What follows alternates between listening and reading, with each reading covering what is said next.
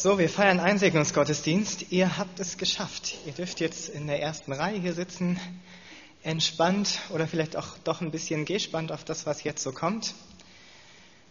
Wir durften anderthalb Jahre des Glaubensunterrichts zusammen verbringen. Und wir haben da als Mitarbeiterteam versucht, euch so die Grundlagen des christlichen Glaubens mit auf den Weg zu geben. Ich hoffe, das ist gelungen, dass ihr mehr davon mitnimmt, auch für den Rest eures Lebens. Wir hatten schon unsere intensiven Zeiten. Wir hatten Zeiten, wo es viel Spaß gemacht hat. Wir hatten turbulente Zeiten. Und als recht zu Anfang ähm, unseres Glaubensunterrichts jemand von euch zu mir gesagt hat, dass äh, die Lehrer an der Schule äh, Konferenzen wegen euch abhalten, dann habe ich das sofort geglaubt, weil ihr lebendig seid und quirlig. Und ich glaube, der lebendigste Jahrgang, den ich äh, in meiner Zeit hier so bisher hatte. Aber ihr seid auch von daher was Besonderes, ähm, dass bei euch ganz viele Leute sind, die mir persönlich total viel bedeuten. Und ich habe euch alle total lieb gewonnen in den letzten anderthalb Jahren, wo wir uns kennengelernt haben und bin echt stolz auf euch, dass ihr jetzt hier sitzt und wir feiern dürfen, dass ihr nicht nur die Prüfung bestanden habt, sondern dass ihr jetzt hier so den offiziellen Segen von Gott und von der Gemeinde nochmal mitbekommt für euren weiteren Lebensabschnitt. Wir dürfen das feiern und ich freue mich, dass ihr mit dabei seid. Ich möchte zu Anfang dieser Predigt nochmal mit uns beten. Heiliger Gott, denn nur deinetwegen sind wir hier, als Gemeinde, als Leute, die heute eingesegnet werden, als Gäste. Du bist derjenige, der alles in seiner Hand hält und alles gemacht hat. Und ich möchte dich preisen als den großen Schöpfer in unserer Mitte. Deinetwegen sind wir hier und dich wollen wir feiern. Dich haben wir schon angebetet in den Liedern und wir wollen bitten und beten, dass ähm, die Worte der Verkündigung jetzt deine Worte sind. Heiliger Geist, dass du es bist, der direkt zu den Herzen redet und dass wir verstehen, wer du bist und was du uns zu sagen hast. In Jesu Namen. Amen. Wir dürfen mit euch Einsegnung feiern. Und so das traditionelle Fest, was bei uns in Deutschland so dahinter steckt, die Konfirmation, wie es in anderen Kreisen noch heißt, die wird bei Leuten in eurem Alter, meistens seid ihr da so um die 14 Jahre alt, auch gemacht, damit man euch mit diesem Alter nochmal zuspricht, dass ihr jetzt religionsmündig seid. Ihr seid also alt genug, eigene Schritte im Glauben zu gehen und selber zu entscheiden, was ihr glaubt, was ihr überhaupt glauben wollt, was Kirche oder was Kirchengemeinde für euch bedeutet und wie ihr euren Glauben lebt. Vor euch liegt noch ein ganz schön langer Weg. Ihr seid noch so mit am Anfang eures Lebens. Und ich glaube, da kommen viele Herausforderungen auch noch auf euch zu. In ein paar Jahren werden die meisten von euch wahrscheinlich die Schule abschließen. Und dann geht schon die nächste Entscheidung los. Wie geht's weiter? Mache ich eine Ausbildung? Fange ich ein Studium an? Möchte ich vielleicht erstmal irgendwo ein Jahr im Ausland machen? Zivildienst, freies soziales Jahr? Das sind schon die ersten Entscheidungen. Und wenn ihr den nächsten Abschnitt dann hinter euch habt, geht es ja weiter mit den nächsten Fragen. Berufsleben, wo möchte ich arbeiten? Wie möchte ich arbeiten? Wo möchte ich wohnen? Mit wem möchte ich zusammen wohnen? Die erste Liebe ist euch vielleicht schon über den Weg gelaufen oder vielleicht kommt das recht bald oder die nächste Zeit. Auch das sind Fragen, die ihr euch früher oder später stellen werdet. Mit wem möchte ich eigentlich den Rest meines Lebens verbringen? Möchte ich heiraten, eine Familie haben? Und wer ist der oder die Richtige dafür? Und ich glaube, auch als versammelte Gemeinde können wir nachvollziehen, dass das Leben, auch wenn wir vielleicht ein bisschen länger im Leben stehen, seine Herausforderungen bietet und die Fülle der Zeit gerade eine Fülle von Entscheidungen auch so mit sich bringt, die andere Generationen gar nicht so gekannt haben. Vielleicht gerade eure Eltern- oder Großelterngeneration kennt es vielleicht eher. Schulabgang recht früh, zwischen 14 und 16 vielleicht gleich Berufsleben, Ehe, Familie. Und dann wurde dieser Beruf ein Leben lang meistens beibehalten. Die Gesellschaft hat sich verändert, euer Leben wird anders aussehen. Ihr werdet wahrscheinlich eure Arbeitsstelle oft wechseln. Ihr werdet vielleicht euren Wohnort oft wechseln. Euer Familienleben wird sich vielleicht verändern. Aber vielleicht liegen die Herausforderungen auch viel näher. Vielleicht ist das eigentlich auch sogar schon die nächste Klassenarbeit oder die Prüfung, die ansteht. Viele Schritte kommen euch zu. Und manchmal denke ich, können wir unser Leben, und das können vielleicht auch alle anderen so nachvollziehen, so einen Lebensweg als eine Wanderung bezeichnen oder als einen Weg, der viele Hindernisse mit sich bringt, der viel Gutes hat, aber wo auch viele Schwierigkeiten da sind. Und auf so einem Lebensweg ist es gut, wenn man jemanden dabei hat, der sich auskennt, der den Weg kennt, der sich auf dem Gelände schon mal, ähm, wer sich mit dem Gelände vertraut gemacht hat und der weiß, wo es lang geht. So ein Tourguide oder so ein Führer, so einen, der dabei ist und sagt, hier geht's lang, ich kenne die Strecke. Und ich möchte euch auch Mut machen, in diesem Gottesdienst nicht nur weitere Lebensschritte zu gehen, sondern auch Schritte des Glaubens zu gehen. Dass all das, was auf euch zukommt, ihr bewusst wahrnehmt mit dem, was auch Jesus für euch bieten möchte. Ich möchte euch ermutigen, Schritte des Glaubens zu gehen. Und ganz am Anfang möchte ich euch mal mit hineinnehmen in eine etwas schon ältere Geschichte. Ich möchte euch in Schritte des Glaubens mit hineingeben, die ein Mann aus dem Alten Testament schon gegangen ist, nämlich Josua. Damals war das Volk Israel unterwegs. Sie hatten vorher eine ziemlich schwierige Zeit gehabt. Sie waren in Gefangenschaft, in Sklaverei. Und es sah so aus, dass sie bei den Ägyptern viel schwere Arbeit leisten mussten. Aber es war nicht ihr Zuhause. Sie gehörten eigentlich woanders hin. Haben zu viel gearbeitet, haben viel gelitten. Und Gott hat das gesehen. Und er hat sich entschieden, er sucht sich einen Menschen aus, der sein Volk mit seiner Hilfe aus dieser Sklaverei herausbringt. Mose ist das gewesen damals, den hat Gott berufen. Und Gott hat Mose den Auftrag gegeben, sein Volk aus Ägypten herauszuziehen, zu lassen. Lass mein Volk ziehen. Das sind die Worte, die er an den Pharao gerichtet hat. Und ihr kennt diese Geschichte bestimmt von den letzten Jahren her. Oder vielleicht habt ihr sie damals schon in der Kinderstunde gehört. Das Volk Israel ist dann ausgezogen aus Ägypten aber hat komischerweise nicht sofort sein Ziel gefunden, sondern war erstmal wieder beim nächsten Hindernis dabei. Eine große Wüste lag vor ihnen. Sie mussten dort nicht nur ein paar Wochen durch, sondern ein ganzes, ganzes Leben fast, je nachdem wie alt man wurde. 40 Jahre lang, eine ganze Generation hat nicht mehr gesehen als diese Wüstenwanderung.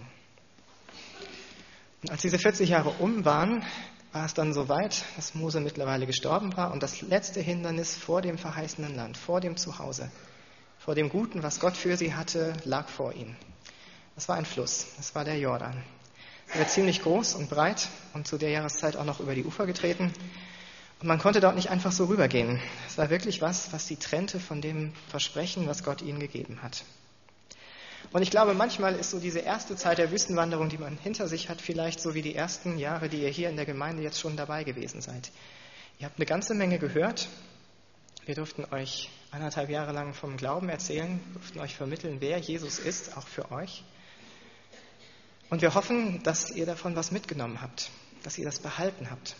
Auch in der Wüste war es so, dass die Eltern- und Großelterngeneration ihren Kindern vermittelt hat, was Gott Großes für sie getan hat. Und da konnten sie sich an große Dinge erinnern. Gott hat schon einmal bewiesen, dass er derjenige ist, der befreit und rettet.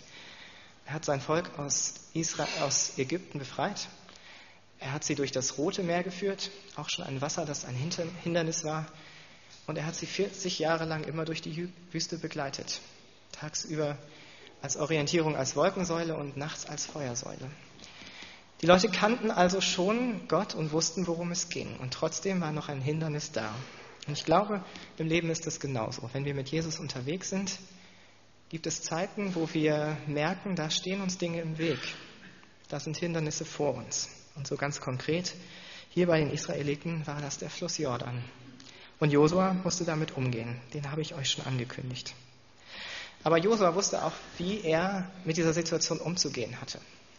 Er wusste, dass bei all der Wanderung, die sie durch die Wüste schon gemacht hatten, sie eigentlich jemanden dabei hatten, der sich auskannte in dem Gebiet. Und das war Gott selbst. Josua wusste, dass Gott den Weg kennt und Gott wissen würde, wie sie jetzt auch dieses letzte Hindernis überwinden würden. Und das Schlauste, was Josua damals machen konnte, war Gott zu fragen, wie es denn jetzt nun weitergeht. Also lagerten sie da alle zusammen, über 100.000 Menschen vor dem Fluss, haben ihre Zelte noch einmal aufgeschlagen und hatten keine Brücke, hatten keine Fähre, nichts, wo sie einfach hätten rübergehen können. Und dort hinein spricht Gott. Gott ruft und Gott ermutigt. Und einen Teil davon möchte ich jetzt vorlesen aus Josua 3, die Verse 2 bis 5. Am dritten Tag schickte Josua wieder die Aufseher durchs Lager und ließ den Befehl ausgehen, wenn ihr seht, dass die Priester aus dem Stamm Levi die Bundeslade des Herrn, eures Gottes, aus dem Lager tragen, dann brecht auf und zieht hinter ihr her. Sie wird euch den Weg zeigen. Ihr seid ihn ja noch nie gegangen. Kommt der Lade aber nicht zu nahe, sondern haltet einen Abstand von etwa tausend Schritten. Weiter sagte Josua zum Volk, macht euch bereit, sorgt dafür, dass ihr rein seid, wie der Herr es von seinem Volk verlangt. Denn morgen wird der Herr ein Wunder für euch tun. Josua vertraut dem Tourguide, Josua vertraut Gott. Der Herr, Gott selbst, wird sie schon über dieses Hindernis hinwegführen. Er hatte damals das Rote Meer geteilt, sie durch die Wüste geführt, hatte schon bewiesen, dass er da ist. Und wenn hier von dieser Bundeslade gerade die Rede war, dann ist das der Kasten gewesen, wo die Israeliten die zehn Gebote aufbewahrt hatten. Das war die größte Präsenz Gottes, die sie sich vorstellen konnten. Gott selbst ist mitten unter ihnen und Gott selbst will ihnen auch in diesem Hindernis vorangehen.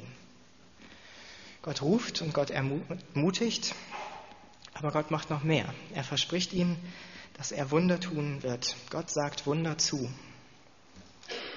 die nächsten Schritte. Wie macht man das jetzt? Wie geht man über einen Fluss, wo es keinen sichtbaren Weg drüber hinweg geht? Auch das hat Gott Josua anvertraut. Ab Vers 6. Am nächsten Tag befahl Josua den Priester, nehmt die Bundeslade und geht vor uns her durch den Jordan. Da hoben sie die Bundeslade auf ihre Schultern und gingen dem Volk voran. Aber der Herr sprach zu Josua, von heute ab werde ich dich vor dem ganzen Volk Israel groß machen. Sie sollen merken, dass ich dir beistehe, wie ich Mose beigestanden habe. Befiehl den Priestern, die die Bundeslade tragen, sobald ihr den ersten Schritt ins Wasser des Jordans getan habt, bleibt stehen.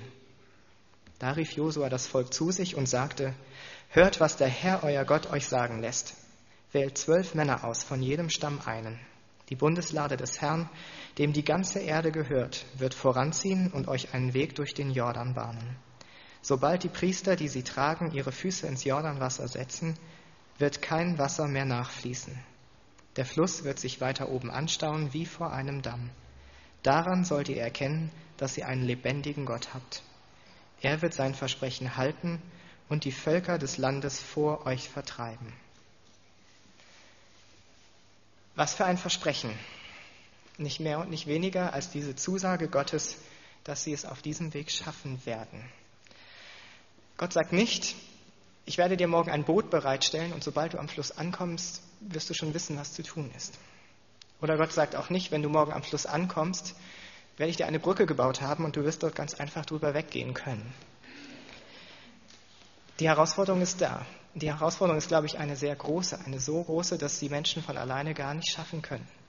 Gottes Versprechen ist, sobald die Priester ihren Fuß in das Wasser gesetzt haben, erst dann wird sich das Wasser aufstauen und der Jordan wird durchschritten werden können vom ganzen Volk. Keine Abkürzung, kein Drumherum. Die Israeliten müssen erst den Fuß in dieses Wasser setzen. Das geht nur mit Gott. Und ich glaube, manchmal ist es so wie mit den Herausforderungen, die das Leben uns auch so bietet. Wir wünschen uns manchmal so einen Weg drumherum, dass wir uns drummogeln können oder dass wir vielleicht umdrehen können und fliehen können. Oder man wünscht sich so wirklich, dass man sich so durchmogelt vielleicht auch. Herausforderungen sind da, wie auch immer die aussehen können. Ich denke, auch die Älteren können das nachvollziehen. Überall dort, wo vielleicht auch unsere Arbeitswelt enger geworden ist, wo die Herausforderung an jeden Einzelnen immer größer geworden ist, wird es oft eng und man fühlt sich machtlos und hilflos. Wenn dann vielleicht noch die Arbeitslosigkeit im Nacken sitzt, dann ist das Drängen vom Vorgesetzten vielleicht umso größer. Ich will meine Arbeit gut machen und ich will sie richtig machen.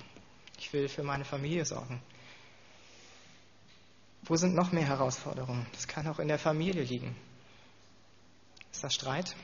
Sind da Unstimmigkeiten vorhanden? Oder vielleicht allein der Spagat zwischen Familie und Karriere ist ja heutzutage auch schon somit einer der größten, den wir in unserer Gesellschaft erleben können. Menschlich gesehen sind wir oft am Ende. Und trotzdem, Gott sagt, ich gehe voran und ihr geht mir hinterher und dann zusammen können wir das schaffen. Für Josua hat sich die Frage gestellt, er hat Gottes Worte gehört, aber er musste ihnen auch Glauben schenken. Die Israeliten wären nicht durch das Wasser durchgegangen, hätte Josua das nur geglaubt und hätte er diesen Schritt nicht getan. Auf diesem Glauben musste eine Tat folgen. Und ich habe mir gedacht, wie sich wohl die Priester gefühlt haben mögen, die vorangegangen sind mit der Bundeslade auf den Schultern, wo sie sich dem Wasser nähern. Noch fließt das Wasser, noch ist der Strom reißend, noch sind 100.000 Menschen hinter einem, die darauf warten, dass man diesen ersten Schritt des Glaubens tut. Aber sie haben es gemacht. Josua hat diesem Glauben Taten folgen lassen und die Priester auch. Denn Gott hat versprochen, er geht voran. Gott geht voran. Ich lese ab Vers 14, wie das vor sich ging. Gott zeigt seine Treue. Nun brach das Volk auf, um den Jordan zu überschreiten. An der Spitze des Zuges gingen die Priester mit der Bundeslade. Es war gerade Frühjahr, um diese Zeit führte der Jordan so viel Wasser, dass er über die Ufer tritt. In dem Augenblick, als die Priester den Fuß ins Wasser setzten, staute sich der Fluss weit oben bei dem Ort Adam in der Nähe von Zaretan und das Wasser unterhalb der Stauung lief zum Toten Meer ab. So konnte das ganze Volk trockenen Fußes bei Jericho durch den Jordan gehen. Die Priester aber blieben mit der Bundeslade im Flussbett stehen, bis alle sicher auf der anderen Seite angekommen waren. Mit Gott geschehen diese Wunder. Alle sind hindurchgegangen, alle sind durch diesen Jordan hindurchgezogen. Das war ein Ding, was sie alleine nicht hätten bewältigen können. Gott hat versprochen, dass er dieses Wunder tun würde und dass er Josua zu einem großen Mann machen würde. Und das hat er getan. Gott hat sein Versprechen gehalten. Gott hat ihn zu einem so großen Mann gemacht, dass wir seine Geschichten oder seine Lebensgeschichte in der Bibel noch finden und dass wir ihn mit Namen kennen. Josua. Und dieser Name bedeutet, Gott rettet, Gott hilft, Gott heilt. Im Hebräischen Josua, Joshua. Namen kennen vielleicht einige auch noch, benutzen wir immer noch. Joshua, Gott rettet. Jemand ist noch mal viel später dazugekommen auch von Gott geschickt, auch mit der konkreten Aufgabe, Hilfe für Menschen zu sein. Es blieb nicht bei einem Wunder, was Gott damals getan hat. Es war ein großes Wunder, aber ich glaube, dass wir heutzutage auch erleben können, wie Gott Hindernisse vor unseren Augen beiseite schiebt. Das Ganze hat nicht so mit einer Geschichte zu tun, die damals passiert ist, sondern mit unserem Leben und mit eurem Leben auch. Gott hat jemand anders geschickt. Vom Namen her klingt es so ähnlich, im Hebräischen ist es auch der gleiche Name, Jeshua. In einem Anbetungslied gerade haben wir diesen Namen schon besungen. Jesus, sagen wir in unserer Übersetzung. Jeshua, Gott rettet. Jesus, Gott rettet. Und genau da möchte Jesus hin. Als jemand, der Hindernisse aus unserem Leben wegräumt und der uns hilft und uns vorangeht. Hindernisse kennen wir aus unserem Leben, glaube ich, genauso. Sackgassen, vor denen wir auf einmal stehen. Halten die Sicherheiten, die wir uns aufgebaut haben, eigentlich? Für diejenigen, die schon arbeiten, ist die Diskussion der letzten Jahre darum, ob die Rente einmal reichen wird, sicherlich eine bedrohliche. Da seid ihr noch ein bisschen jung, aber auch für euch sich die Frage früher oder später stellen, worauf baut ihr eure Sicherheit? Worauf baue ich vielleicht meine finanzielle Sicherheit? Werde ich überhaupt Arbeit haben? Gibt es einen Ausbildungsplatz für mich? Oder die Frage, was hält wirklich? Die Beziehungen, die Freunde, die Familie, die ich habe? Ist das das, was durchträgt? Egal wie es da gerade aussieht, in allen Herausforderungen möchte Gott dabei sein. Ein Leben mit Jesus oder Schritte mit Jesus zu gehen, heißt nicht, dass diese Herausforderungen nicht da sind, sondern es heißt vielmehr, dass da jemand da ist, mit dem ihr diese Herausforderungen angehen könnt. Egal, ob das die nächste Prüfung ist, irgendein Streit, eine offene Rechnung, Streit mit den Eltern, in der Familie, in der Schule, über all das, was an Lebensherausforderungen noch so da ist. Jesus möchte da mit euch gehen, dir vorangehen. Und das Gute ist, du musst nicht einmal derjenige sein, der den ersten Glaubensschritt in dieses Wasser tut.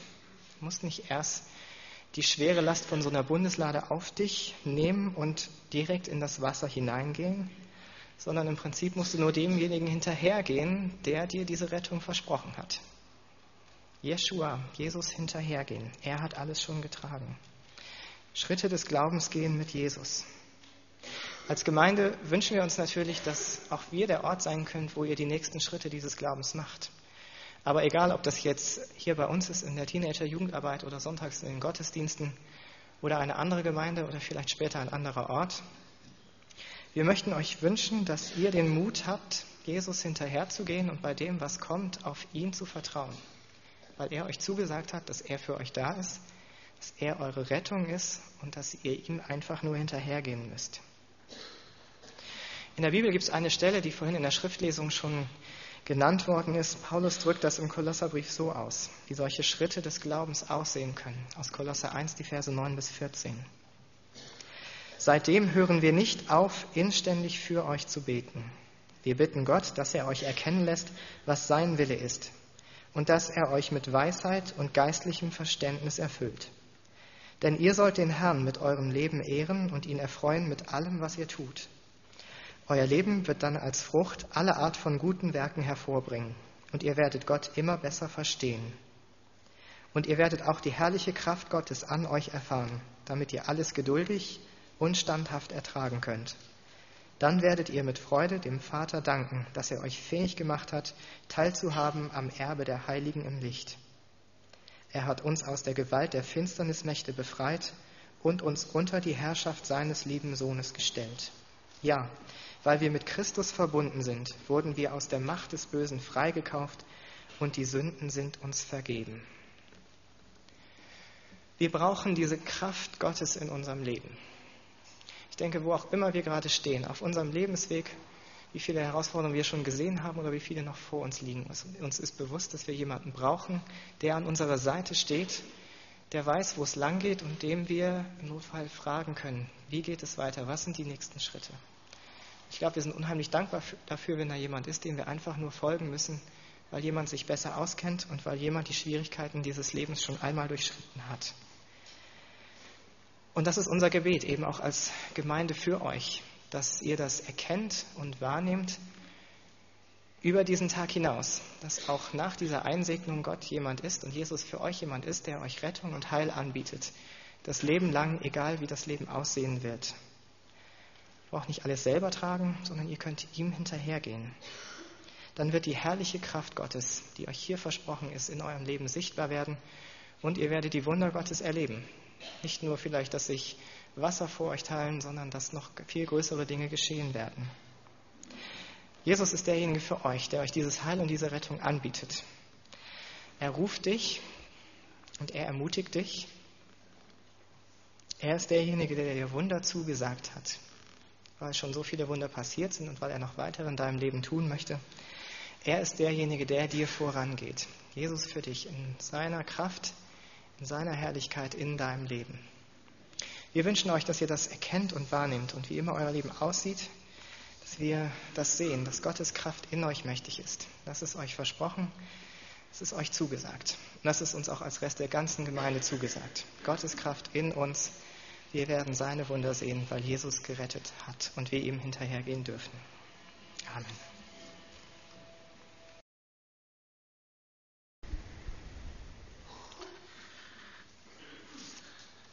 Da waren drei Pfarrer und die saßen zusammen bei so einem Pastorenkonvent und die hatten ein Problem. Erzählten so und kamen drauf, Mensch, alle hatten Probleme mit Fledermäuse. Sagt der eine zum anderen, wie macht ihr das denn in eurem alten Gebäude mit den Fledermäusen? Und die machen ja doch viel Dreck und das stört und das stinkt. Dann sagt der eine, ja, ich, äh, ich nehme mir eine Schrotflinte und baller da ein paar Mal rein in den Kirchturm und so und dann ist gut. Aber so nach zwei, drei Wochen sind die alle wieder da. Dann geht das von vorne los, sagt der andere. Ja, wir vergasen die alle zwei, drei Monate. Dann hält das länger an, aber Vierteljahr, vier Monate sind die alle wieder da. Und der andere Pfarrer guckt dir etwas zerstört an und sagt, also ich weiß gar nicht, was ihr habt.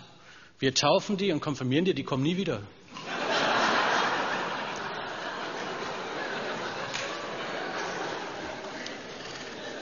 Wenn das nicht so traurig wäre, können wir ja auch drüber lachen.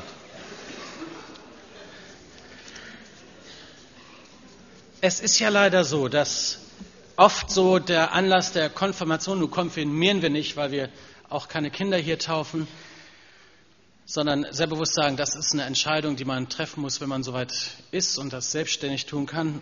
Aber es ist ja leider so, dass Kirche oft in, so der, die Konfirmation oder die Einsegnung der Ausstieg ist und man wird herausgesegnet.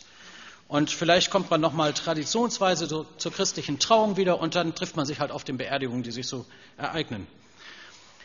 Ähm, und dann irgendwann ist es der letzte Glockenschlag auch für dich und für mich. Wir wünschen uns so sehr, und das haben wir, glaube ich, sehr betont, dass ihr Glaube entdeckt als etwas, was mit Leben zu tun hat.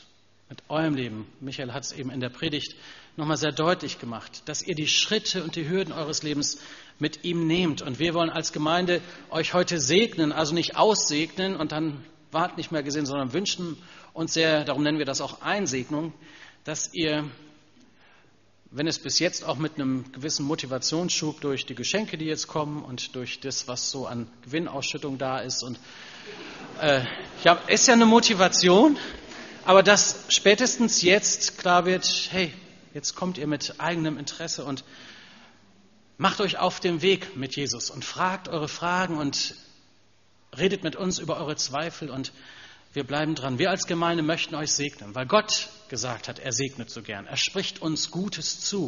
Und das wollen wir gleich tun, so ganz persönlich euch ein gutes Wort aus, seinem, aus seiner Bibel zusprechen und euch den Segen Gottes sehr persönlich weitergeben. Gott nimmt euch ernst, das ist uns wichtig.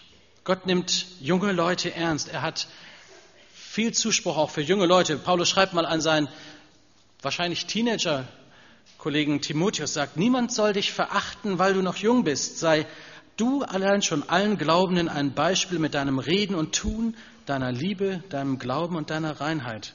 Gott nimmt junge Menschen ernst. Gerade am vergangenen Donnerstag hatten wir hier so einen besonderen Gottesdienst, wo ein Bruder aus Afrika, ein Pastor, gesprochen hat und auch einen besonderen Zuspruch für die jungen Leute in dieser Gemeinde gesagt hat. Und mit so einem Wort aus dem Alten Testament, wo es um den Geist Gottes geht, der ausgegossen wird über Männer und Frauen. Und das hat er mit der Apostelgeschichte dann auch nochmal belegt. Diesen Vers lese ich. Da heißt es, wenn die letzte Zeit anbricht, sagt Gott, dann gieße ich über allen Menschen meinen Geist aus.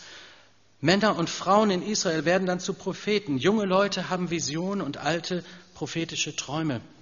Gott möchte, nimmt junge Leute ernst und ihren Glauben ernst. Und der Heilige Geist macht vor Menschen, die ihn suchen, keinen Halt. Von denen lässt er sich finden und durch die möchte er reden. Ich glaube, Gott hat uns auch durch den Glauben einer jungen Generation viel zu sagen, so wie wir es ja immer weitergeben, von Generation zu Generation. So auch heute den Segen. Wir als Gemeinde haben Verantwortung und übernehmen sie gern für euch. Sein Wort ermahnt uns als Väter und Mütter, den Glauben hochzuhalten. Epheser 6, Vers 4. Ihr Väter, behandelt eure Kinder nicht so, dass sie widerspenstig werden, sondern erzieht sie in Wort und Tat so, wie es dem Herrn gemäß ist. Und so soll es weitergehen, von Generation zu Generation. Einige von euch haben schon wichtige Schritte im Glauben getan. Einige haben sich schon taufen lassen von euch und sind gerade vor ein paar Wochen hier am Mikrofon gewesen und haben gesagt, ich will Jesus folgen. Andere sind schon aktiv dabei im TXC Strike, unserem Teen-Club. Und wir wünschen es einfach, dass wir als Generation, alt und jung, die, die vorangegangen sind und die, die noch kommen, Gott erleben und erfahren, was er für uns hat. In dieser Weise wollen wir jetzt gleich euch einsegnen. Und gemeinsam, jung und alt, wollen wir jetzt unseren Glauben bekennen, so wie es die Kirche schon seit Jahrhunderten tut, mit dem apostolischen Glaubensbekenntnis. Ich darf Sie bitten, aufzustehen. Wir wollen jetzt unseren christlichen Glauben bekennen. Gott zur Ehre zuallererst, den Menschen zum Zeugnis in die sichtbare und unsichtbare Welt hinein, auch dem Satan zum Trotz. Wir glauben an Gott. Lasst uns das bekennen. Ich glaube an Gott, den Vater, den Allmächtigen, den Schöpfer des Himmels und der Erde und an Jesus Christus, seinen eingeborenen Sohn, unseren Herrn, empfangen vom Heiligen Geist, geboren von der Jungfrau Maria, gelitten unter Pontius Pilatus, gekreuzigt, gestorben und begraben, hinabgestiegen in das Reich des Todes, am dritten Tage auferstanden von den Toten, aufgefahren in den Himmel. Er sitzt zur Rechten Gottes, des allmächtigen Vaters. Von dort wird er kommen, zu richten die Lebenden und die Toten. Ich glaube an den Heiligen Geist, die heilige christliche Kirche, Gemeinschaft der Heiligen, Vergebung der Sünden, Auferstehung der Toten und das ewige Leben. Amen. Wir dürfen uns wieder setzen. Und jetzt wollen wir beten. Ich darf Michael und Katharina bitten, nach vorne zu kommen.